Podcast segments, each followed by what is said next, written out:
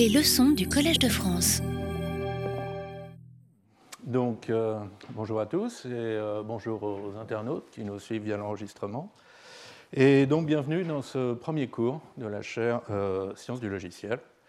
Donc, ce cours est intitulé Programmer égale démontrer et consacré à la correspondance de Kerry Howard aujourd'hui. J'ai commencé par une brève introduction générale, si j'en ai déjà un peu parlé dans ma leçon inaugurale la semaine dernière. Euh, donc c'est un cours qui se situe à la frontière entre l'informatique et la logique mathématique.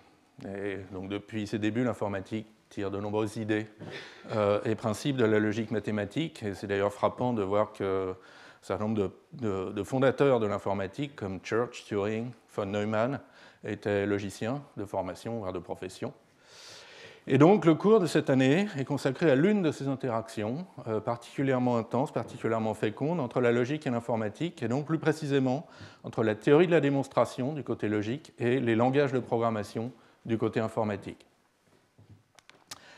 Alors, si, vous connaissez un peu de programmation, en particulier euh, programmation dite logique, euh, un peu de prologue par exemple, vous vous dites, ah ça y est, on va parler de programmation logique. Et en fait, non, mais euh, un petit peu quand même. Donc, euh, donc, il y a des langages de programmation qui présentent les programmes comme des formules d'une certaine logique, comme des propositions. Euh, donc c'est le cas de langages comme Prolog ou Mercury, programmation logique, leurs extensions vers la programmation par contrainte, mais aussi les langages de requête dans les bases de données relationnelles comme SQL. On peut voir une requête comme une, une, formule mathématique qui caractérise les objets que vous voulez accéder dans la base de données. Et exécuter le programme ou exécuter la requête, ça revient à démontrer ou à réfuter la proposition logique correspondante. Alors pour un petit exemple en prologue, euh, donc ça c'est l'exemple classique de la concaténation de listes. On donne deux règles qui disent à quelles conditions euh, le, troisième élément est la concaténation des deux premiers, le troisième paramètre est la concaténation des deux premiers. Et puis on fait une requête. Quels sont les x et les y dont la concaténation est 1, 2, 3 Et ça, à syntaxe près, euh, c'est juste une formule logique avec deux euh, clauses qui caractérisent euh, le prédicat append et qu'on prend en hypothèse, et euh, comme but à démontrer est-ce qu'il existe x et y tel que append x, y, 1, 2, 3. Et exécuter le programme, c'est démontrer cette proposition, et de plus, trouver les x et y qui satisfont le il existe. Et donc là, on voit apparaître un certain paradigme de programmation qui est euh, programme égale proposition logique. Donc du côté langage, vous avez un programme, du côté logique, vous le voyez comme une proposition, et l'exécution du programme est vue comme euh, la démonstration ou la réfutation de la proposition. Alors la correspondance de Curry-Howard, c'est euh, en fait ça décale tout d'un cran. Donc là, ça met aussi en correspondance un certain langage de programmation, le lambda calcul simplement typé, qui est un proto-langage de programmation, un noyau, des, langages de programmation fonctionnelle, et puis une certaine logique qui s'appelle la logique intuitionniste, dont on va reparler. Mais euh, ici, un terme du lambda calcul, c'est-à-dire un programme, ne correspond, à une démonstration. Et la proposition qui est démontrée, ça correspond au type du terme. Donc ça aussi, on va voir ce que c'est. Et euh, l'exécution du programme, qu'on appelle les réductions, ce n'est pas la recherche de la démonstration, c'est plutôt la normalisation, mettre la démonstration sous une autre forme, c'est ce qu'on appelle l'élimination des coupures. Donc, euh, donc, cette correspondance de Curie-Howard, euh, on peut la résumer par ce slogan qui marche très bien en anglais, PAT, Propositions as Types, Proofs as Terms. Alors en, français, en, mauvais français, ça survit. Donc si on traduit proofs par preuve, ça nous donne preuve égale terme, proposition égale type. Ceci dit, euh, euh, euh, une meilleure traduction pour mathematical proof, c'est démonstration mathématique. Quand je parle avec mes, collègues juristes du Collège de France, par exemple, pour eux, une preuve, c'est tout à fait autre chose. Et donc, euh, donc en mot français, c'est plutôt proposition égale type, démonstration égale terme, et j'essaierai d'employer le mot démonstration, mais euh, je vais parfois parler de preuve aussi. Hein. Et donc, euh, donc, on a cette correspondance entre le lambda calcul simplement typé et la logique intuitionniste, et ça, c'est ce qu'on va voir dans ce premier cours. Comment on en est arrivé là et en quoi consiste exactement cette correspondance. Après, on peut se demander est-ce que c'est juste une coïncidence? Est-ce que c'est un accident? Et la réponse est non. Euh, ça, c'est ce qu'on va commencer à voir dès le deuxième cours, euh, la deuxième moitié du cours aujourd'hui. Donc c'est que la correspondance de Curry-Howard s'est développée en un lien structurel profond entre langage et logique, entre programmation et démonstration. Euh, par exemple, on, fait apparaître, on, a fait apparaître des correspondances entre d'autres logiques plus riches et d'autres langages plus expressifs, par exemple l'arithmétique du second ordre et le lambda calcul polymorphe, qui est à peu près la même chose que le langage ML, Camel. Euh, on a obtenu des formalismes qui sont à la fois des logiques et des langages, euh, comme par exemple la théorie des types de Martin-Löf ou le calcul des constructions, et desquels euh, découlent des outils qui sont utilisables à la fois comme assistants à la démonstration, assistants de preuve, et comme environnement, langage de programmation, système COC ou le langage AGDA par exemple. Et donc, et donc l'essentiel du cours, en fait, ça va être de faire le point sur Curie-Howard aujourd'hui, euh, donc pas juste une correspondance entre l'homme des calculs simplement typé et logique intuitionniste, mais un principe directeur pour concevoir, comprendre, formaliser des langages de programmation, principalement fonctionnels, pas uniquement. On verra que ça a des choses à dire aussi sur des aspects euh, moins, plus impératifs des langages de programmation. Euh, ça donne aussi un regard neuf sur les mathématiques classiques. Vous avez une démonstration mathématique d'un théorème. Euh, Est-ce qu'il y a un contenu calculatoire Quel est le programme Quel est l'algorithme qui se cache éventuellement, euh, qui se cache dans cette démonstration? Ça donne des idées pour de nouvelles manières de programmer, qui intègrent davantage la vérification formelle, par exemple l'utilisation de types dépendants. Ça donne des idées pour faire de nouvelles manières de faire des mathématiques, en cédant de la puissance de l'ordinateur, et euh, comme je l'ai déjà dit, on a des outils puissants et polyvalents comme Coq et Agda qui nous aident à parcourir cette frontière entre l'informatique et les mathématiques. Voilà, donc ça c'est le, plan général du cours. Euh, il y aura aussi un séminaire qui va permettre d'approfondir un certain nombre d'aspects euh, du cours. Donc voici les dates et les intervenants. Donc vous remarquerez que le séminaire ne commence que la semaine prochaine. Donc aujourd'hui vous aurez droit à deux heures de cours, donc une heure, une pause et encore une heure. Euh, derrière. Et à partir de la semaine prochaine, ce sera une heure de cours, pause, une heure de séminaire. Très bien. Donc, eh bien, commençons euh, le cours proprement dit. Et donc la première heure, elle est consacrée euh, au, chemin de la découverte. Donc qu'est-ce qui a mené à la correspondance de Curry-Howard en partant en gros en 1930 des premières idées sur le lambda calcul et en arrivant en 1969 euh, où euh, Howard euh, fait circuler sa note, sa célèbre note manuscrite. Et donc il y a essentiellement cinq étapes qu'on va parcourir ensemble. Donc l'une, c'est la première, c'est le lambda calcul. Donc initialement conçu comme une logique dans le paradigme terme égale proposition et qui est devenu euh, un modèle de calcul, un modèle de calculabilité et euh, l'ancêtre des langages de programmation fonctionnelle. On parlera brièvement de logique intuitionniste, en particulier de l'idée du euh, terme de preuve, donc l'idée qu'une démonstration peut être matérialisée par un objet mathématique, voire informatique.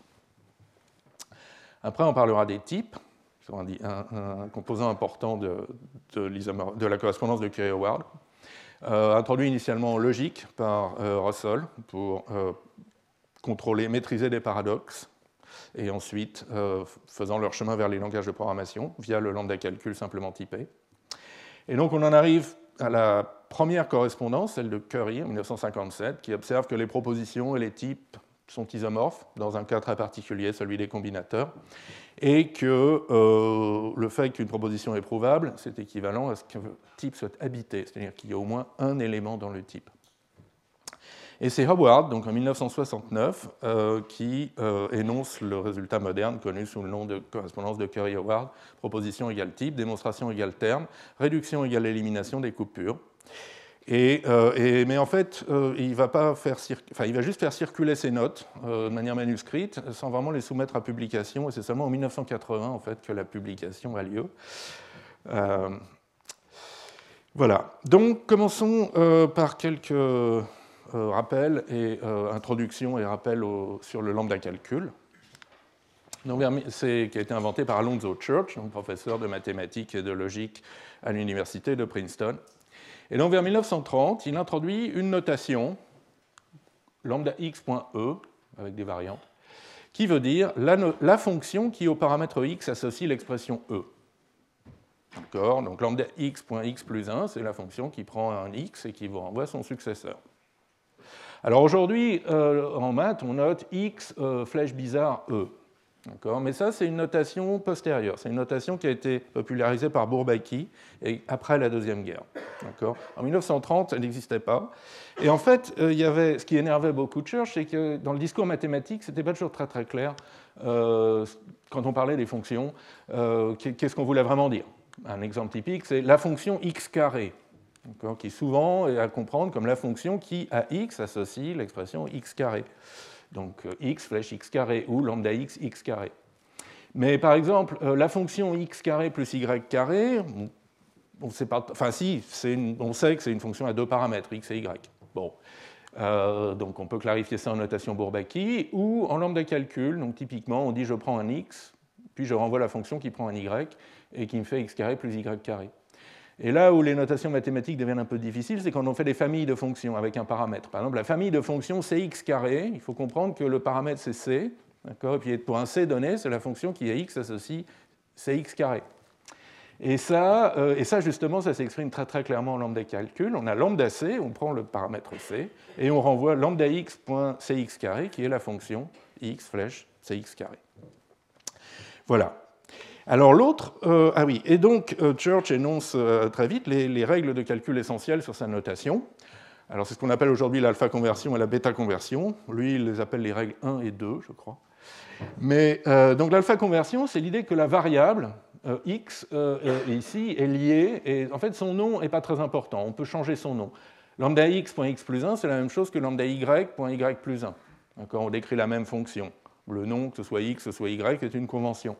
Et donc, euh, d'où cette règle qui permet de renommer la variable liée. Lambda x.m peut être renommé en lambda y.m, où vous remplacez toutes les occurrences de x par, par y, à condition que y ne soit pas déjà là, ne soit pas déjà utilisé. Bon. Et puis l'autre règle, c'est la bêta conversion. C'est qu'est-ce qui se passe quand on applique une de ces fonctions, lambda x.m, à un paramètre n, à un argument n, pardon. Et l'idée, c'est qu'on peut simplifier en remplaçant le paramètre formel x par l'argument effectif n dans le corps de la fonction m. Et donc obtenir m où x a été remplacé par n. D'accord? Et, par exemple, là où en maths, on, pourrait écrire soit la fonction f de x égale x plus 1, on a f de 2 égale 3. Euh, la lambda notation, elle va décomposer ce calcul un peu plus. Euh, d'ailleurs, j'aurais dû en mettre une de plus. Donc de f de 2, on peut déjà remplacer f par sa définition, ce qui nous donne lambda x, x plus 1 appliqué à 2 faire une bêta-réduction, donc remplacer x par 2 dans x plus 1, ça nous donne 2 plus 1, et finir le calcul de manière purement arithmétique. D'accord? Euh, Ah oui, alors pourquoi lambda euh, et pas euh, une autre lettre grecque? Est-ce qu'il y a une signification particulière? Alors un des élèves de Church, Rosser, dit que en fait, ça, provient d'une notation X chapeau E qui était déjà utilisée dans le traité de logique euh, Principia Mathematica de Russell et Whitehead, euh, qui s'est fait un peu simplifier au cours du temps en chapeau XE puis lambda XE. C'était plus facile à composer. mais j'ai entendu Dana Scott raconter que dans sa jeunesse, il avait écrit à Church, Dear Professor Church, why lambda? Pourquoi lambda Et euh, reçu pour réponse euh, ini, mini, mini, mo, qui est euh, Amstram, gram, piqué, piqué, collégramme en anglais, ce qui laisse entendre que Church aurait juste pris une lettre grecque au hasard. Bon. alors une autre observation de Church, c'est qu'il y a plein de notions, de notations mathématiques assez disparates qui font aussi intervenir une variable liée. Donc une variable qu'on peut renommer comme on veut. Donc pas juste la fonction qui est x associée e, mais aussi l'ensemble des x tels que p de x, c'est la même chose que l'ensemble des y tels que p de y. Euh, les quantificateurs, pour tout x p de x, il existe x p de x. La, grande union, l'union pour tous les n parcourant n. Euh, le, grand produit pour i allant de 1 à n, donc i est une variable liée. La somme pour n allant de 0 à l'infini. La limite quand n tend vers l'infini L'intégrale sur x, ça c'est la même chose que d'intégrer euh, f de y dy. Donc on a plein d'occurrences, disons, plein de notations différentes pour ces variables liées. Et l'idée de Church, la proposition de Church, c'est de les traiter comme des opérateurs prenant une lambda abstraction en argument. Par exemple, pour tout x, p de x, c'est juste l'opérateur pour tout associé à la fonction qui à x renvoie p de x. D'accord euh, Euh, ou juste euh, P d'ailleurs. Euh, si, P c'est un prédicat, c'est déjà une fonction qui prend un X et envoie une, proposition logique. Donc pourquoi pas écrire pour tout P? Et de même, il existe X, P de X, et il existe lambda X, P de X. la somme, c'est un opérateur à trois arguments, les deux bornes, 0 et l'infini, et la fonction qu'il faut sommer. Et l'intégrale, c'est un opérateur à trois arguments, les deux bornes, A, B, et la fonction qu'il faut intégrer. D'accord? Pas vraiment besoin de notation exotique. Et il n'y a plus qu'une seule construction qui lie les variables, la lambda abstraction. Alors pour ceux qui, connaissent, on en reparlera un peu la semaine prochaine, c'est la naissance de ce qu'on appelle aujourd'hui la syntaxe abstraite d'ordre supérieur, Higher Abstract Syntax, qui est une manière un peu systématique de représenter justement des expressions formelles avec des, euh, des variables liées dedans. Et donc on en arrive au premier lambda calcul de Church, qu'il a publié en 1932 puis en 1933. Et au début, il voyait ça comme une logique, une logique, une alternative à la théorie des ensembles, dans laquelle on, écrit les prédicats et les propositions à l'aide de la lambda notation. Alors c'est ce qu'on appelle une logique d'ordre supérieur, parce que les prédicats peuvent prendre non seulement des objets de base, des entiers en argument, mais aussi d'autres propositions et d'autres prédicats. Il n'y a pas de limitation là-dessus. Et du coup, on n'a pas vraiment besoin d'ensemble. Il suffit de représenter les ensembles par leur prédicat d'appartenance. La, proposition logique qui a un élément x vous dit si x appartient à l'ensemble A ou pas. Alors, on note qu'on est dans le schéma proposition égale terme. Les, termes de, de la lambda notation, du lambda calcul, expriment les propositions logiques. Alors, ensemble égale prédicat, ça peut sembler un peu bizarre, mais en fait, euh, c'est très naturel. Euh, si vraiment on voit chaque ensemble comme euh, une fonction à qui on demande est-ce que cet élément appartient ou non à l'ensemble, ben, du coup, l'appartenance, est-ce que x appartient à A, c'est juste l'application, A appliquée à x. La compréhension, l'ensemble des x tel que P de x, ben, c'est juste P, c'est la même chose.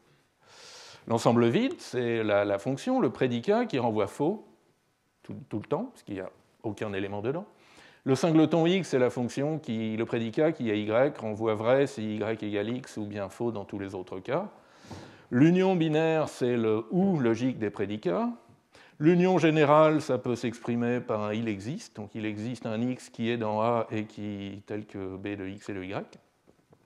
Et on peut même exprimer euh, le paradoxe de Russell, vous savez, l'ensemble de tous les ensembles qui n'appartiennent pas à eux-mêmes.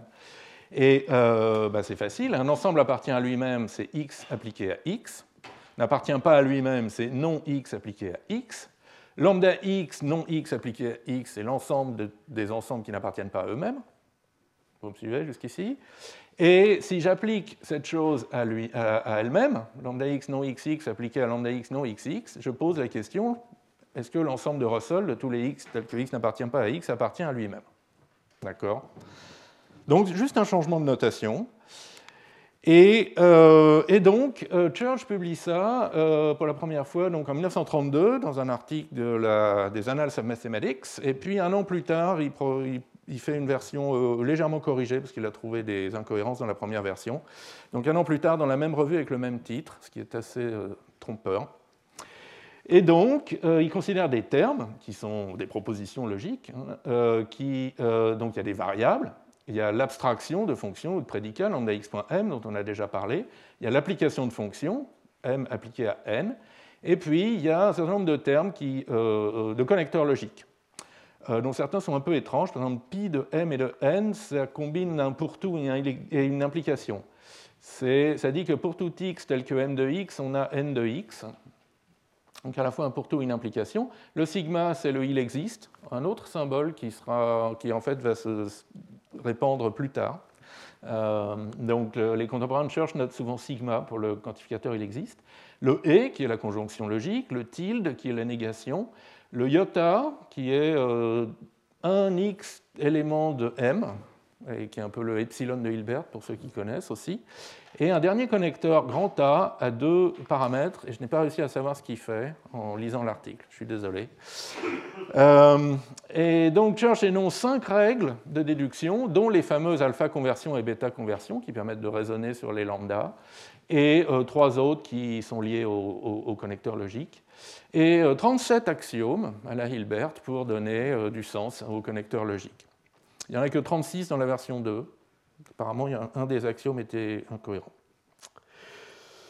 Bon, je ne vais pas trop insister sur l'aspect logique du lambda calcul parce que très vite, en fait, on s'est rendu compte que, comme logique, le lambda calcul est incohérent. Alors, on a déjà parlé du paradoxe de Russell, qu'on peut tout à fait écrire avec ce lambda terme, et qui a pour propriété d'être égal, via la bêta conversion, à sa propre négation. Donc U égale non U. Alors Church euh, en est parfaitement conscient, c'est le premier exemple qu'il donne dans son article, mais il dit Mais ça n'introduit pas de cohérence car le reste de la logique est très faible. C'est une logique dite intuitionniste minimale, dans laquelle même si on a une contradiction, comme euh, un U et sa négation sont vrais en même temps, ça n'implique pas que toutes les propositions sont vraies. Il n'y a pas le phénomène d'explosion, de ex falso quod libet, à partir d'une contradiction, on peut tout dériver. Donc, euh, Church évite le paradoxe d'un cheveu, mais, euh, mais, il est très vite rattrapé. Donc, deux de ses étudiants, Clini et Rosser, en 1935, montrent qu'effectivement toute proposition peut être euh, démontrée via un codage compliqué du paradoxe de Richard avec des, nombres de Gödel et tout et tout. Et puis en 1942, Curry montre le résultat de manière beaucoup plus directe. La preuve est ici en une, ligne. Si A est une proposition, on considère ce lambda terme qui est une variante du combinateur de points fixes. Et ce terme U est équivalent à l'implication. U implique A. Et ça, ça suffit à montrer que A est vrai, même dans la logique intuitionniste minimale de Church. Et donc, toutes les propositions sont vraies. Et donc, ce n'est pas une bonne logique.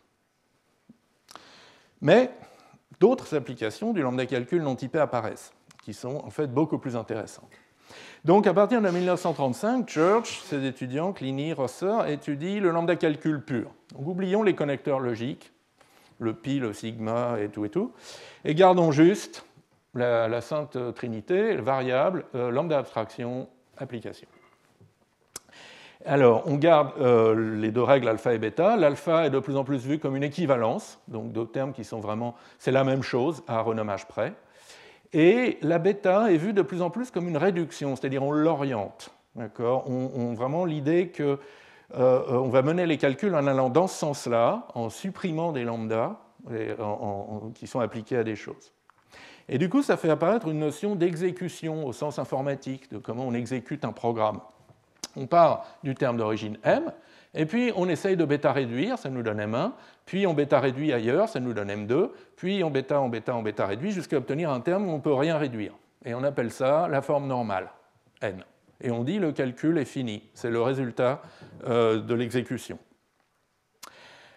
Et, et, cette notion de calcul, par réduction, a d'excellentes propriétés. Euh, par exemple, euh, en général, on peut bêta réduire à plusieurs endroits dans un terme. Par exemple, ici, on peut bêta réduire sur ce lambda ou bien sur l'autre lambda, et ça nous donne ces deux termes qui sont a priori différents. Donc on peut se dire qu'on va obtenir des résultats différents à la fin. Mais non, parce qu'il y a ce théorème de confluence euh, de Church et Rosser, qu'en fait, on peut toujours re-réduire sur, sur le même terme.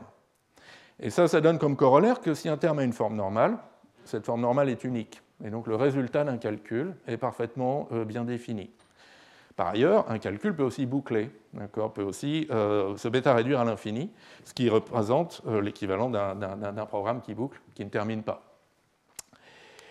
Et, donc, vraiment, on se rapproche d'une notion de calculabilité intéressante. Et d'ailleurs, c'est Church qui, en 1936, montre le premier résultat d'indécidabilité donc, euh, euh, donc, il montre que le problème de savoir si un terme m de son calcul a une forme normale est indécidable, au sens qu'il n'existe pas de fonction récursive générale qui renvoie 1 si le terme est normalisant et 2 s'il n'a pas de forme normale.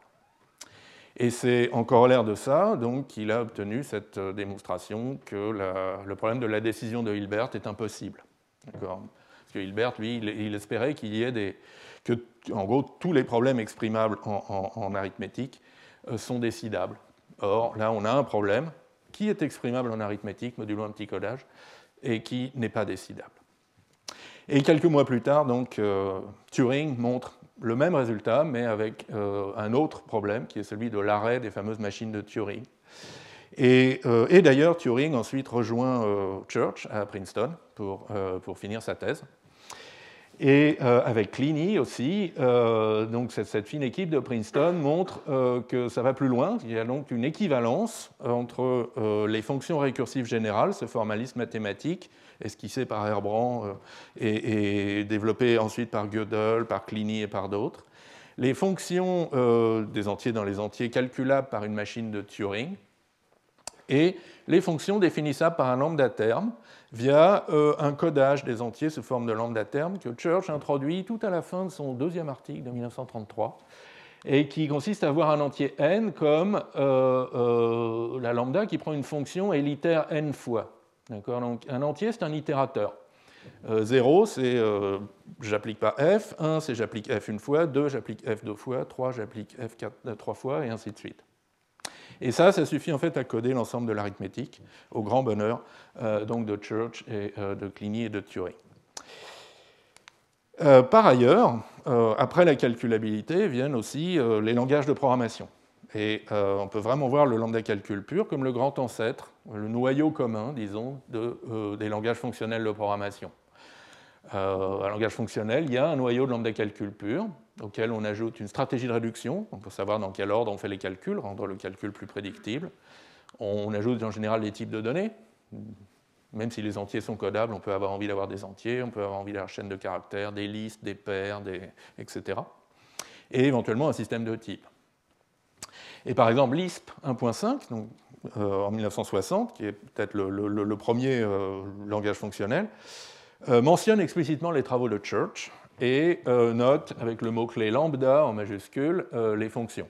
Donc il y a vraiment un hommage appuyé au lambda calcul de Church. Cependant, ce n'est pas tout à fait le lambda calcul au sens où la sémantique de l'application de fonctions ne respecte pas tout à fait la bêta réduction. Il y a une question de portée des liaisons, des, paramètres aux arguments, qui n'est pas tout à fait juste dans Lisp 1.5. On a une portée dynamique alors qu'il faudrait une portée statique. Mais euh, donc ça, ça va être rectifié par la suite. Donc 1965, euh, Peter Landin propose euh, et publie un article intitulé The Next 700 Programming Languages, les prochains 700 langages de programmation, qui part de l'observation assez amusante qu'il y a déjà 700 langages de programmation en 1965, mais qui sont tous pareils, sont tous à base de programmation impérative, de modifier un état. Et Landin dit qu'il en a besoin d'idées nouvelles pour les 700 prochains langages, et il propose justement la programmation fonctionnelle pure, essentiellement, euh, et en particulier un, proto-langage qu'il appelle iSwim, qui est un lambda calcul avec quelques constructions en plus. Et dès 1970, en fait, tous les langages fonctionnels ont le lambda calcul pur comme noyau, euh, Common Lisp, euh, Scheme, donc des, versions de Lisp qui corrigent ce petit bug de la portée dynamique, euh, et puis aussi les langages de la famille ML, alors avec un système de type en plus, donc standard ML, Camel, OCaml, Haskell, etc. Bien, donc voilà pour le euh, lambda calcul. Euh, maintenant, quelques mots sur la logique intuitionniste. Alors je suis presque un peu gêné de faire cette partie du cours. Comme vous allez le voir bientôt, je ne suis pas un logicien professionnel, je suis un amateur de logique, j'aime beaucoup, mais je vais peut-être dire quelques bêtises, donc les vrais logiciens me pardonnent.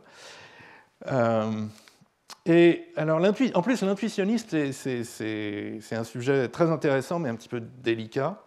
À l'origine, l'intuitionnisme, c'est une philosophie des mathématiques, donc élaborée par euh, Brouwer, donc un, mathématicien euh, du, néerlandais du début du XXe siècle.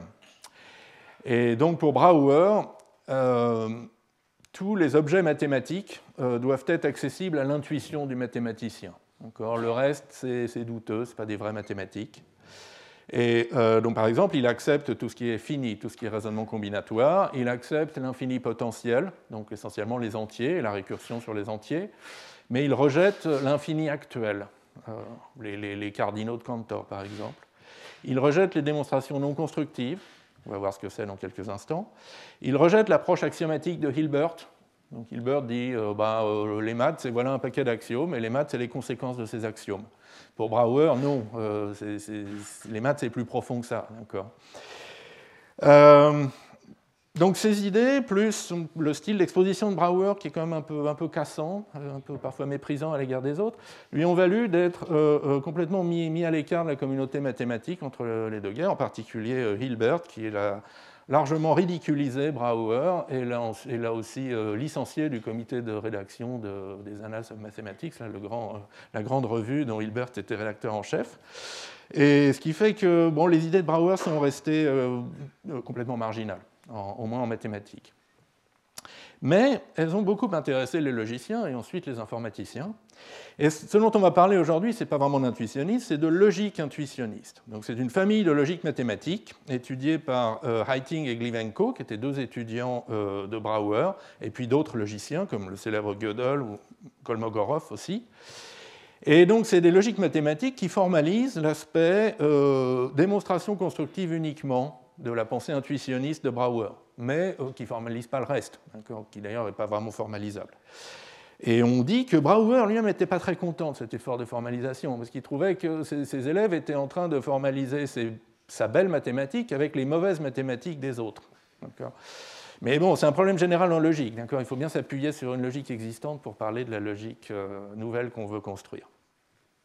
Alors, les démonstrations constructives et démonstrations non constructives. Prenons un exemple. Euh, on veut démontrer qu'il euh, existe x dans A tel que P de x. Une certaine propriété P de x est vraie. Alors la démonstration constructive de ce fait, c'est d'abord on définit un élément petit a de l'ensemble grand A à partir des hypothèses et des objets qu'on a déjà définis, des choses qu'on a dans le contexte. Puis on démontre que euh, cet objet petit a satisfait la propriété grand P. On démontre que P de A est vrai. Mais ce n'est pas la seule démonstration possible. On peut par exemple faire une démonstration par l'absurde. Donc supposons que ce qu'on veut montrer est faux.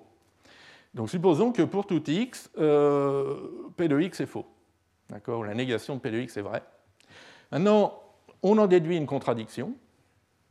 Et donc, euh, on en déduit que euh, forcément, donc notre hypothèse est fausse, et donc forcément, il existe x dans A, P de x est vrai. Alors en maths euh, classique, les deux démonstrations sont également valables. Pour un intuitionniste, la première démonstration est la seule qui prouve vraiment euh, qu'il existe A, P de x est vrai. La seconde démonstration, elle prouve simplement que c'est pas faux. Et pour un intuitionniste, c'est plus faible. Le fait que quelque chose n'est pas faux, euh, que supposer qu'il est vrai n'implique pas de contradiction, c'est faible. Et ça n'est pas une vraie démonstration. Et alors, pourquoi euh, Je vais essayer d'illustrer ça par une petite euh, anecdote. En fait, je, reprends, c'est une petite histoire que je reprends du, délicieux livre de Gilles Devec, Les Métamorphoses du calcul, puis que j'ai un petit peu amélioré. Euh, donc, supposons que je, suis dans le, train Thalys hein, qui me ramène des Pays-Bas, où je suis allé travailler avec des collègues intuitionnistes et me recueillir sur la tombe de Brouwer. Et, et une inconnue avec pinces lunettes noires me glisse un mot les logiciens classiques français veulent votre peau. Peut-être parce que j'enseigne très mal la logique. Descendez au dernier arrêt du train avant la frontière française. Nota bene, le train marquera peut-être des arrêts non prévus. À quel arrêt descendre? D'accord? Euh, Je sais qu'il existe euh, classiquement, il existe un arrêt où je dois descendre, parce que l'ensemble des arrêts du train hors de la France est non vide. On n'est pas encore arrivé à Bruxelles, donc je sais qu'il y en a au moins un. Il est totalement ordonné et euh, il est fini, donc il contient un élément maximal, et c'est là où je dois descendre. Mais ça ne m'aide toujours pas à savoir où je dois descendre. J'arrive à Bruxelles, est-ce que je dois descendre à Bruxelles ou est-ce que je dois me dire il y a peut-être un arrêt supplémentaire non prévu juste avant la frontière et c'est là que je devrais descendre? Donc là, on a une démonstration non constructive de l'existence d'un arrêt où je dois descendre et qui ne m'aide pas à vivre, qui ne me donne pas de critères effectifs euh, pour savoir où descendre. Et ça, c'est ce qu'un intuitionniste voudrait avoir. Alors, si vous voulez, la fin de l'histoire, évidemment, euh, c'était un piège. Euh, un, intuitionniste n'aurait jamais défini aussi mal l'arrêt où je dois descendre. Donc bien sûr, ça a été écrit par un classiciste, et donc il fallait ignorer, il fallait ignorer cette, ce conseil. Donc, et donc un peu plus généralement, en fait, ce que l'intuitionnisme rejette, c'est la règle dite du tiers exclu, donc tertium non datur en latin, excluded middle en anglais, qui dit que pour toute proposition P, soit P, soit non P, d'accord? Donc P ou non P, euh, mais il euh, n'y a pas de troisième possibilité, de tiers, de troisième possibilité, de tertium. entre P est vrai et P est faux. Alors c'est équivalent à plein d'autres règles, euh, par exemple la règle d'élimination de la double négation. Donc si j'ai non non P, alors euh, non non P implique P, et qui est le principe du raisonnement par l'absurde.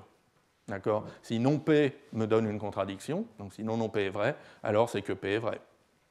Donc la logique intuitionniste rejette cette règle du tiers exclu, elle rejette de nombreuses règles équivalentes. Je pense que c'est en troisième semaine qu'on verra, qu'on reviendra là-dessus, et on verra qu'il y a plein, d'autres manières de, faire de la logique classique. Euh, mais, ça va un peu plus loin que ça, disons. Euh, parce que le, fait qu'on accepte ou qu'on, rejette le tiers exclu, en fait, ça reflète deux manières différentes de voir ce que c'est que la vérité mathématique. En logique, en logique classique, toute proposition est a priori vraie ou fausse. Le, le, tiers exclu nous dit qu'il n'y a pas de troisième possibilité. Et donc le but de la démonstration, c'est d'établir lequel de ces deux cas s'applique, ou lequel ne s'applique pas, et auquel cas c'est forcément l'autre. D'accord? Et ça, ça nous donne par exemple les raisonnements euh, par table de vérité dans le fragment propositionnel. Si vous voulez montrer que P implique Q ou Q implique P, D'accord ben, En fait, il n'y a qu'à considérer euh, les deux possibilités pour P, vrai, euh, faux, vrai, les deux possibilités pour Q, faux, vrai, ça vous donne quatre possibilités, et puis vous vérifiez que la formule est vraie dans, tous les, dans les quatre cas, et vous dites c'est bon, elle est toujours vraie. En logique intuitionniste, euh, une proposition peut être prouvée, peut être démontrée, exister une raison pour laquelle elle est vraie, ou alors sa négation peut être démontrée, il y a une raison pour laquelle donc, la proposition est fausse. Et sinon, on ne sait rien sur la proposition. On, ne se permet pas de, dire c'est forcément l'un cas ou l'autre. On ne sait rien. Et ça, euh, et, alors cette, idée d'une proposition peut être prouvée, il y a une démonstration pour la proposition, euh, elle peut être caractérisée euh, de manière par, l'existence d'une construction de la proposition. Donc ça, c'est ce qu'on appelle l'interprétation BHK du nom de Brouwer, Heiting et Kolmogorov. Euh, et, donc leur idée, c'est que si, une proposition est, vraie, de manière intuitionniste, alors il y a un objet mathématique qui atteste de ce fait. D'accord? Euh, Une espèce de, certificat, ou ce qu'on appelle aujourd'hui ainsi un terme de preuve. Et euh, eux, ils appellent ça une construction. Et par exemple, la proposition vraie, top, elle a une construction, par définition de ce que c'est qu'une construction. En revanche, il n'existe pas de construction de bottom, le faux, l'absurdité. Après, pour les connecteurs, les constructions se construisent de manière structurelle. Par exemple, une construction de la conjonction P1 et P2, c'est un couple de deux constructions, C1, C2, où C1 est une construction de P1, une justification de P1, et C2 une justification de P2. Si vous avez justifié à la fois P1 et P2, vous avez justifié P1 et P2. Euh, une construction de P1 ou P2, ça va être un couple d'un entier I qui vaut 1 ou 2 et d'une construction C. Donc l'entier I nous dit laquelle de P1 ou de P2 est justifiée, et C justifie, est une construction de PI.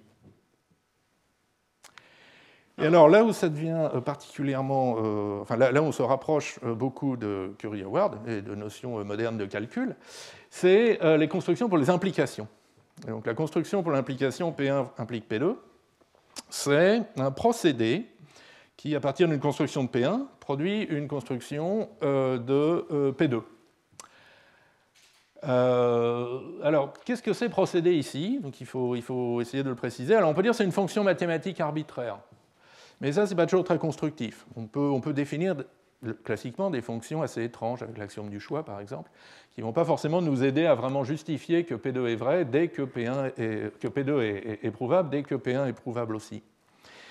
Euh, moralement, je pense qu'on peut parler d'algorithme, même si c'est un peu anachronique. Ce n'est pas le mot qu'employait euh, B, mais euh, donc l'idée que c'est vraiment un calcul systématique qui termine toujours, qui prend la construction de P1 et nous produit la construction de P2. On peut préciser encore un peu, on peut dire que c'est une fonction récursive, euh, modulo peut-être un codage des formules dans les entiers. Et donc ça, c'est une approche que Clini a développée sous le nom de théorie de la réalisabilité, et dont euh, un des séminaristes, Alexandre Miquel, euh, parlera en janvier. Et puis on pourrait presque dire aussi que c'est un lambda terme en forme normale ou un lambda terme. Et c'est ça en fait qui va nous, peut nous, déboucher, nous, nous, nous, emmener vers la correspondance de Curie-Howard. Bien, mais finissons-en donc avec l'interprétation BHK et puis la logique euh, intuitionniste. Euh, donc c'est quoi la négation? Non P, c'est en fait P implique faux. Et donc une construction de non P, c'est une fonction qui, si jamais il existait une construction de P, produirait une construction de faux, qui n'existe pas. Hein. Et donc c'est un moyen euh, très constructif de dire qu'il n'existe pas de construction de P. Parce que si on en avait une, eh ben on arriverait à la contradiction. Et donc l'existence d'une construction de non-P, c'est beaucoup plus fort qu'il n'existe pas une construction de P. Là encore, on n'est vraiment pas dans une logique euh, classique où euh, si c'est pas vrai, si c'est pas faux, c'est vrai. Euh, et puis on peut même étendre ça au quantificateur. Donc construction pour tout, x, pour tout x p de x, c'est un algorithme qui pour toute valeur de x vous produit une construction de p de x. Et une construction de il existe x p de x, ça va être un couple d'un petit a et, euh, qui, valide P, et d'une construction du fait que P de A est vrai. Voilà. Et alors, donc quand on a cette idée de, construction en tête, euh, on, peut revenir sur le tiers exclu et, comprendre encore une fois pourquoi le tiers exclu n'est pas, pas, accepté euh, en intuitionnisme.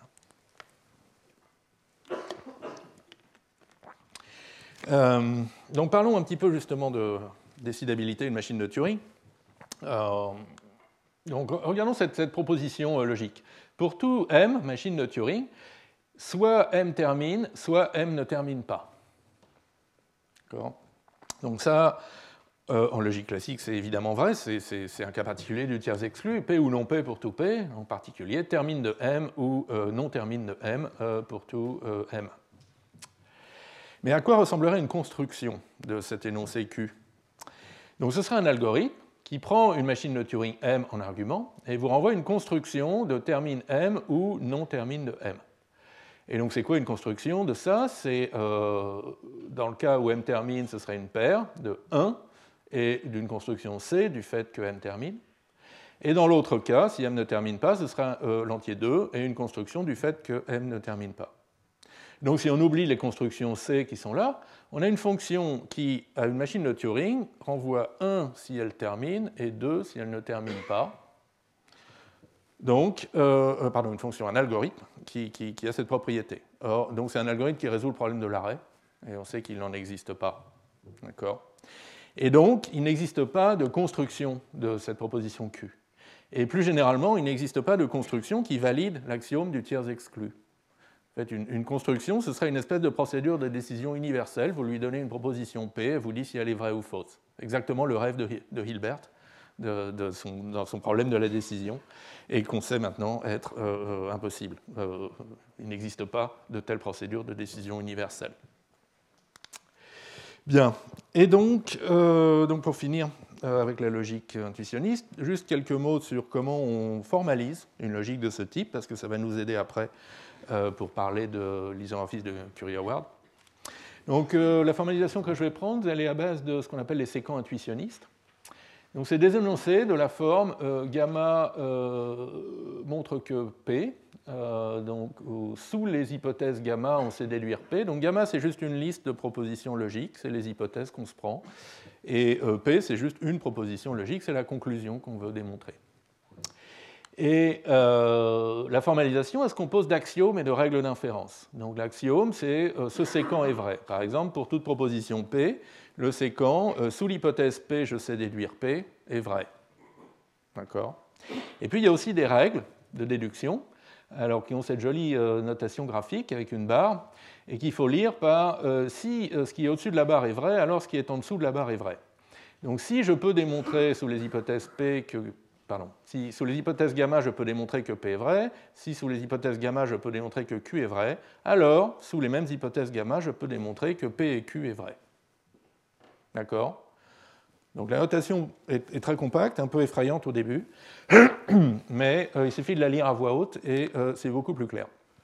Et euh, donc voici les règles de la logique intuitionniste.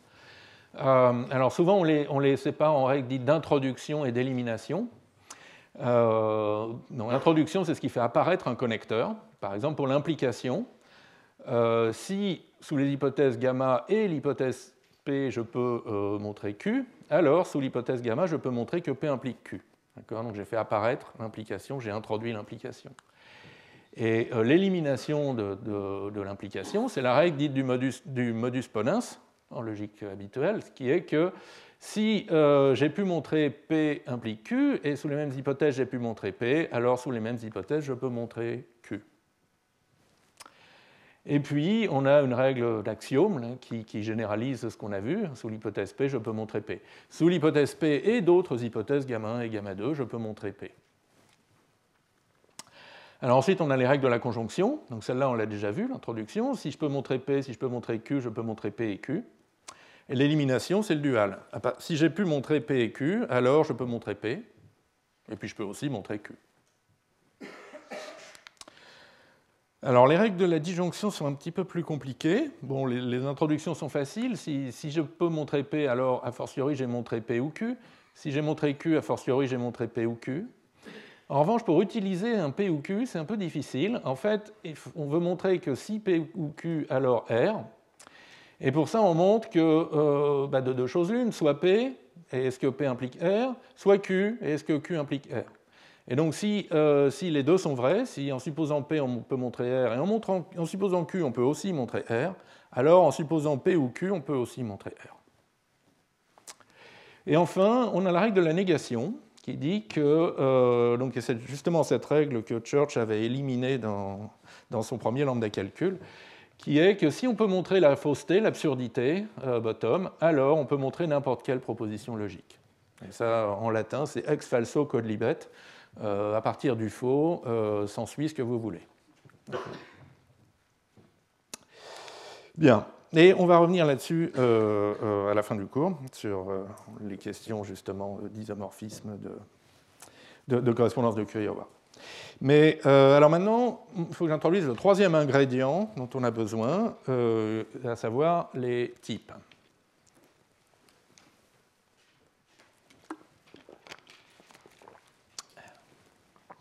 Alors j'en ai déjà un peu parlé dans la leçon inaugurale. Euh, donc c'est une notion assez, familière en fait. On ne mélange pas euh, des choses qui sont distinctes par nature. On ne mélange pas les torchons et les serviettes. On n'additionne pas les choux et les carottes. Don't compare apples and oranges en anglais. Euh, et on retrouve ça un peu en physique. les équations aux dimensions, par exemple, qui nous disent qu'on ne peut pas égaliser deux, grandeurs qui n'ont pas la même dimension. Euh, c'est juste physiquement absurde. Hop, pardon. Tiens, je crois que j'avais un transparent de plus. Bon. Euh, j'ai permuté le transparent, c'est pas grave. Euh, dans les langages de programmation, donc, on, a aussi des notions de type, typiquement pour détecter et rejeter des erreurs de programmation. par exemple, si on a une chaîne de caractères, Toto, et qu'on essaye de l'appliquer à 12 comme si c'était une fonction, c'est une erreur de type. Parce qu'une fonction et une chaîne de caractères, ce n'est pas la même chose. De même, euh, si on donne le mauvais nombre d'arguments à une fonction, la fonction cosinus, elle attend un nombre en argument, mais pas euh, un nombre et une chaîne de caractères.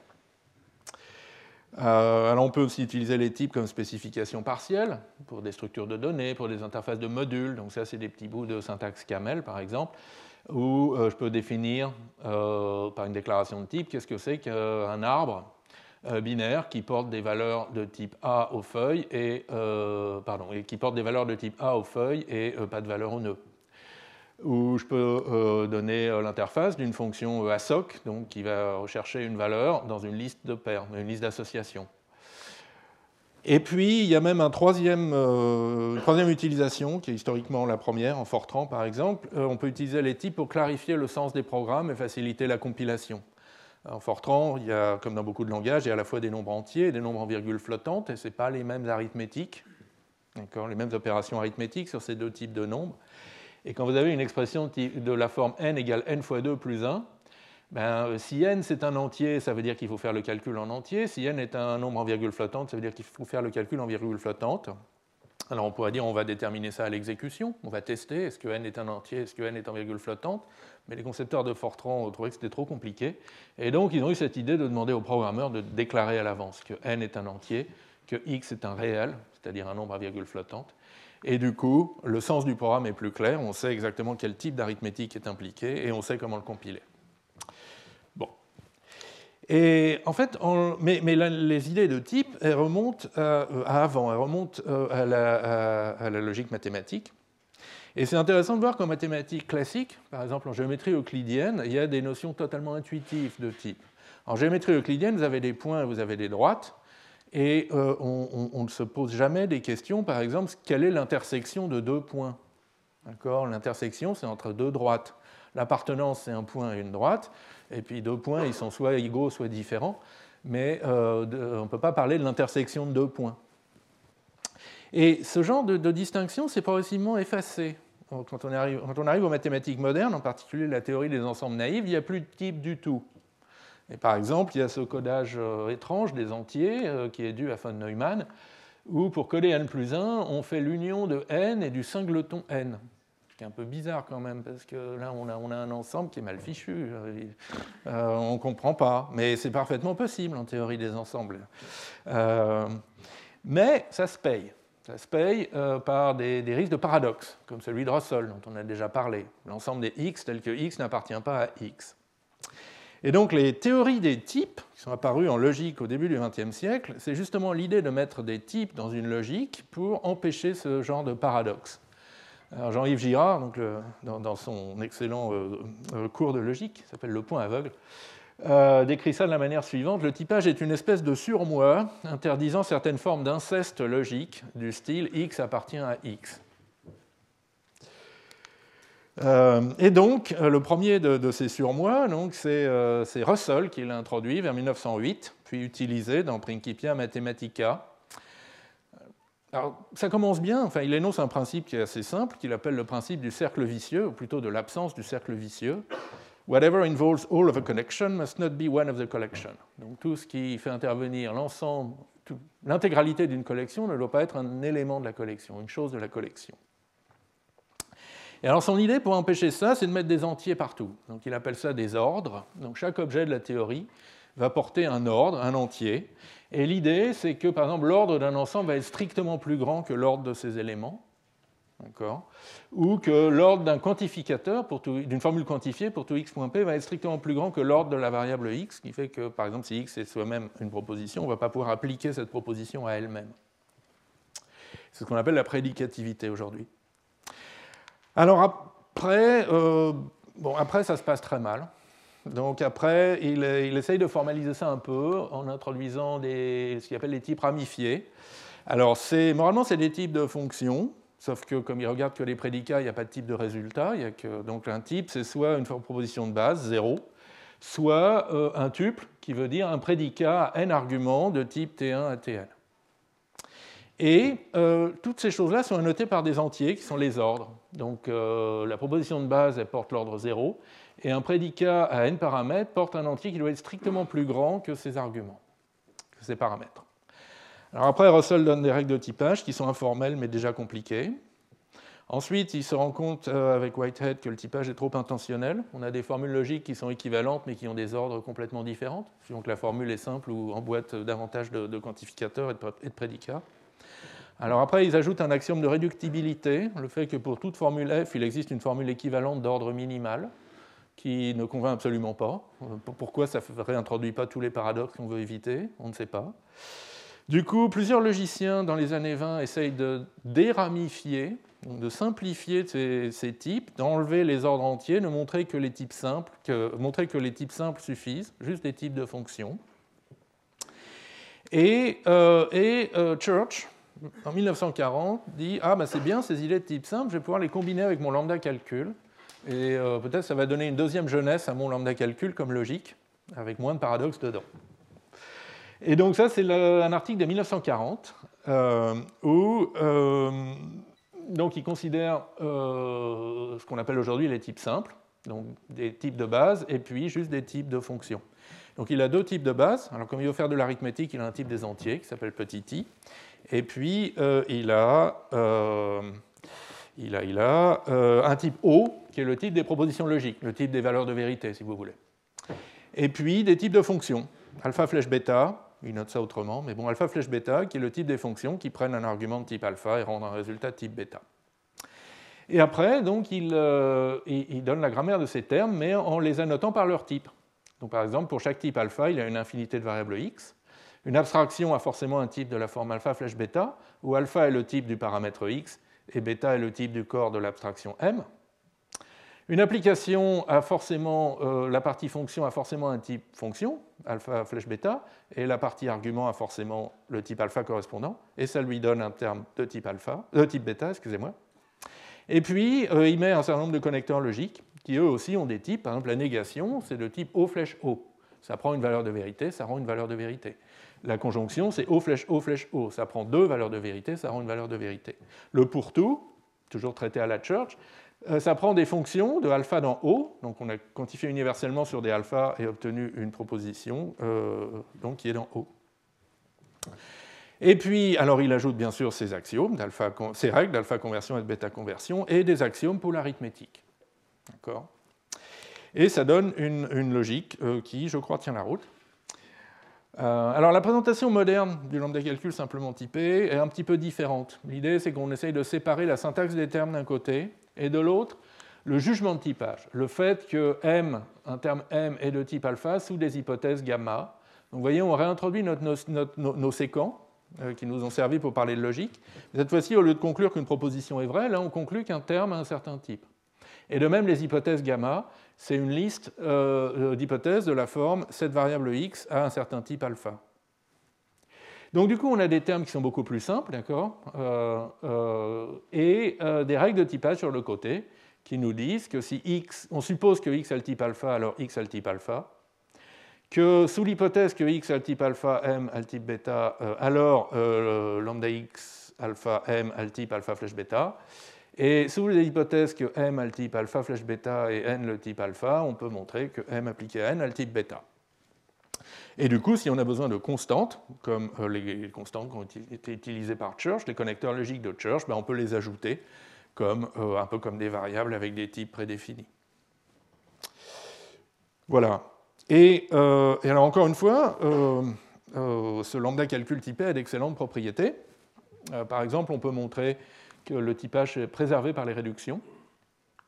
Euh, euh, et euh, on peut aussi montrer une propriété dite de normalisation forte, c'est-à-dire qu'un terme bien typé a forcément une forme normale. Donc toute séquence de bêta-réduction issue du terme est finie et s'arrête sur une forme normale. On ne peut pas écrire des programmes qui bouclent dans le lambda calcul simplement typé. Alors, ce qui est un avantage par certains côtés, ce qui d'un autre côté fait que c'est un langage qui n'est pas Turing complet.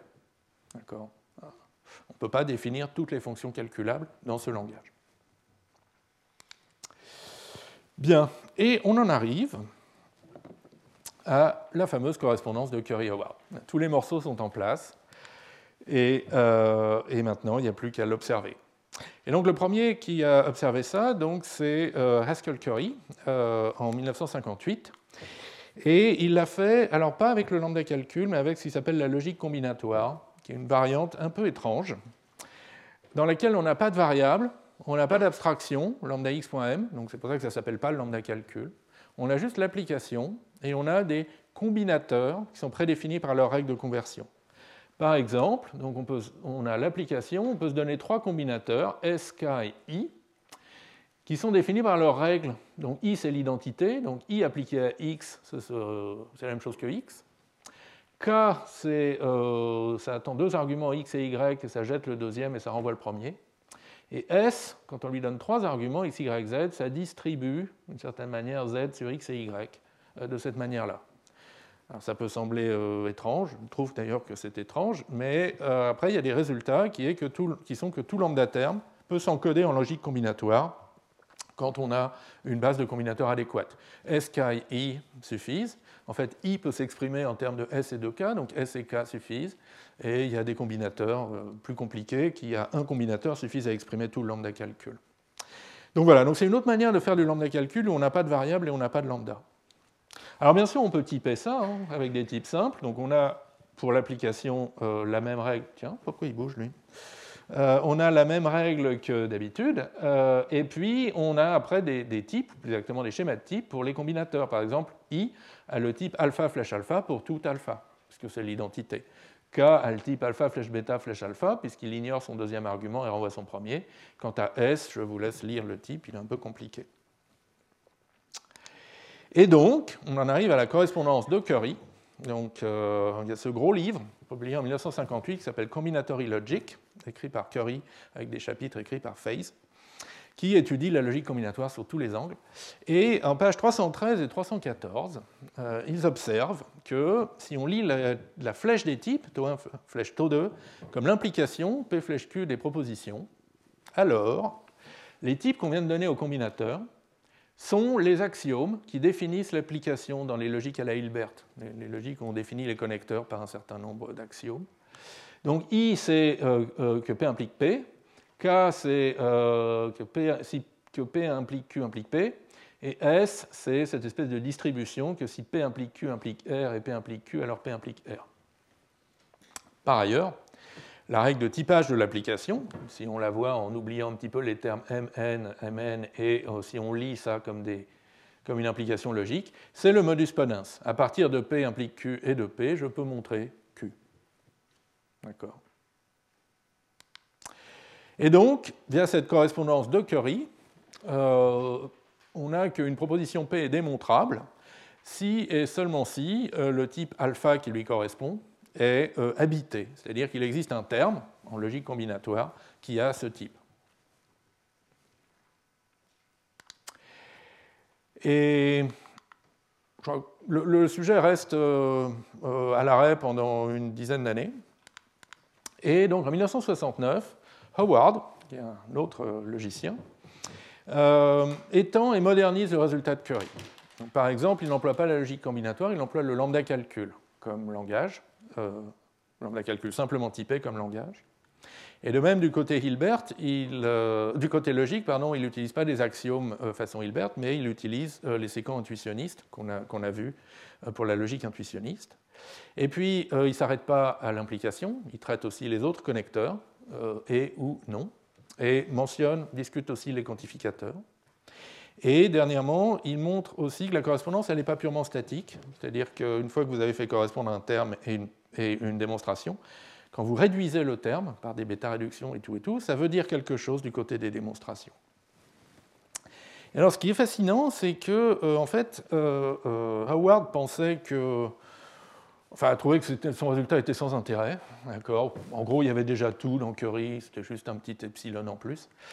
Et du coup, il n'a pas soumis son, travail à publication, il a juste euh, photocopié ses notes manuscrites et les a envoyées à quelques collègues logiciens. Euh, Girard, Tate, euh, Martin Leuf, enfin bref, les, les, grands noms de la logique de l'époque, des débuts des années 70. Euh, et, du coup, bah, ça a circulé et c'est devenu euh, une évidence, c'est rentré dans le folklore, au point qu'en 1980, euh, les, éditeurs d'un Festschrift pour Curie, intitulé Essay on Combinatory Logic, sont allés voir Howard en disant il faut absolument qu'on publie des notes à l'identique dans notre livre. Et c'est comme ça donc que le texte de Howard a été finalement publié en 1980. Et euh, alors, comment, comment expliquer euh, la correspondance de Curie-Howard telle que Howard la présente? Mais en fait, il y a une explication euh, graphique qui est très simple, qui consiste à regarder les règles de typage du lambda calcul simplement typé. Alors, j'ai mis des couleurs. donc, le rouge, c'est la partie terme, variable, lambda, application. Le bleu, c'est la partie type. D'accord? Donc ça, c'est les règles de typage euh, pardon, euh, des, lambdas et de l'application. Et euh, ben, l'observation, c'est que si on efface les termes et qu'on relie la flèche des fonctions comme la double flèche de l'implication, et que dans les hypothèses, on oublie les noms de variables. Donc si vous aviez deux variables x et y de type A, ben, vous avez deux fois l'hypothèse A, c'est tout.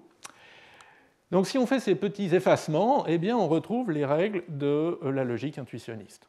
Donc ça, c'est, rappelez-vous, c'est exactement les règles qui définissent l'implication euh, euh, en, logique intuitionniste. Si j'ai A dans mes hypothèses, alors A est vrai. Si sous l'hypothèse supplémentaire A, j'ai B, alors A implique B est vrai. Et si j'ai A implique B et A, alors j'ai B. Et euh, une autre manière de dire, c'est que la règle du lambda calcul typé, c'est une espèce de décoration de cette règle de déduction. On a annoté, un peu pour se souvenir de ce qu'on a fait, on a mis des bouts de termes en rouge. Donc là, on a mis une variable, là, on a mis un nom à l'hypothèse, là, donc on réutilise le même nom, là, on met une lambda pour se souvenir que c'est euh, euh, la, construction, au sens de BHK, de l'implication, et là, on met une application pour se souvenir qu'on a fait un modus ponens. Euh, et, ça marche comme ça merveilleusement pour les autres connecteurs aussi. Par exemple, pour la conjonction, alors on a besoin d'enrichir un petit peu notre lambda calcul avec une notion de couple, la paire de m et de n, et puis des projections, pi1 et pi2, pour envoyer la première partie ou la deuxième partie d'une projection. Et on verra la semaine prochaine comment on peut facilement faire ça, cette extension. Et du coup, ben, on a ces règles de typage, qui nous disent que si M a le type A, N a le type B, alors la paire Mn a pour type le produit cartésien A croix B, et puis euh, les règles pour les projections. Et euh, si on efface nos euh, termes, eh bien, on a les règles de déduction pour le connecteur E. D'accord Je continue, mais je crois que vous commencez à comprendre. Pour les disjonctions, ça marche très bien aussi.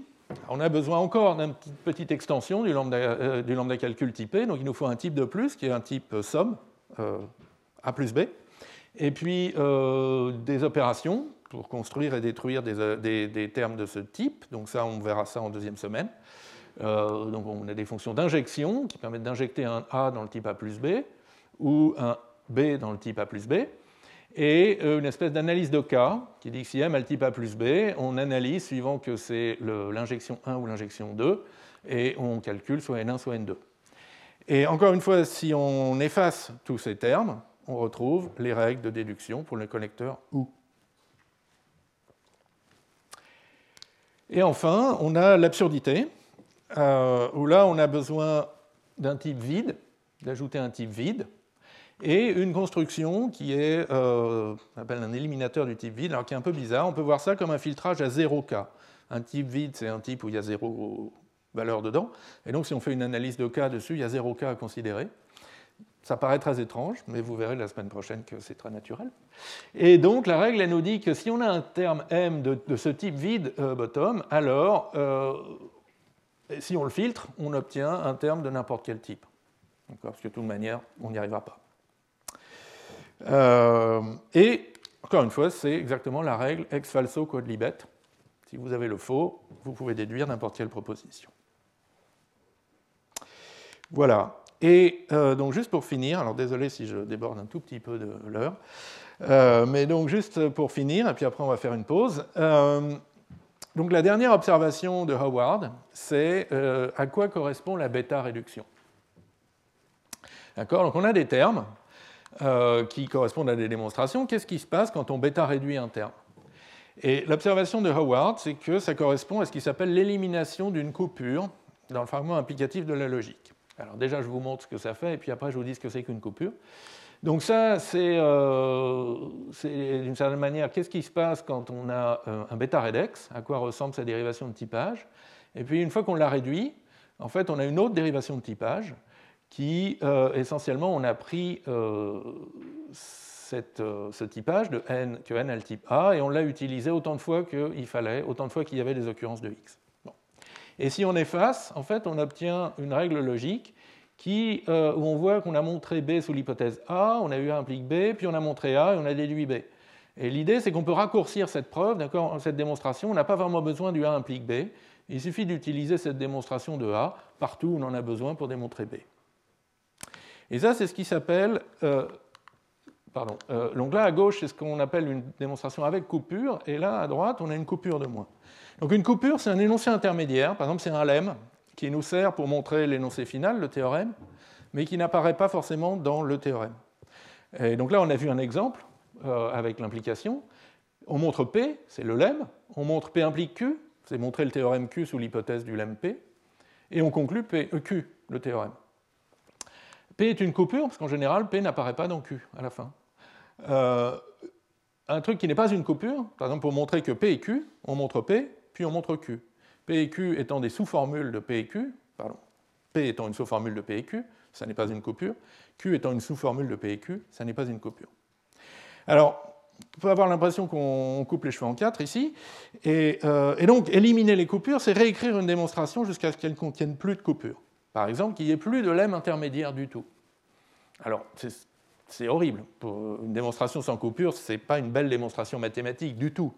Une belle démonstration, elle a des lemmes, elle a des résultats intermédiaires. En plus, une démonstration sans coupure peut être infiniment plus grande que démonstration avec coupure. peut être exponentiellement plus grande, voire en tour d'exponentielle plus grande que la démonstration d'origine.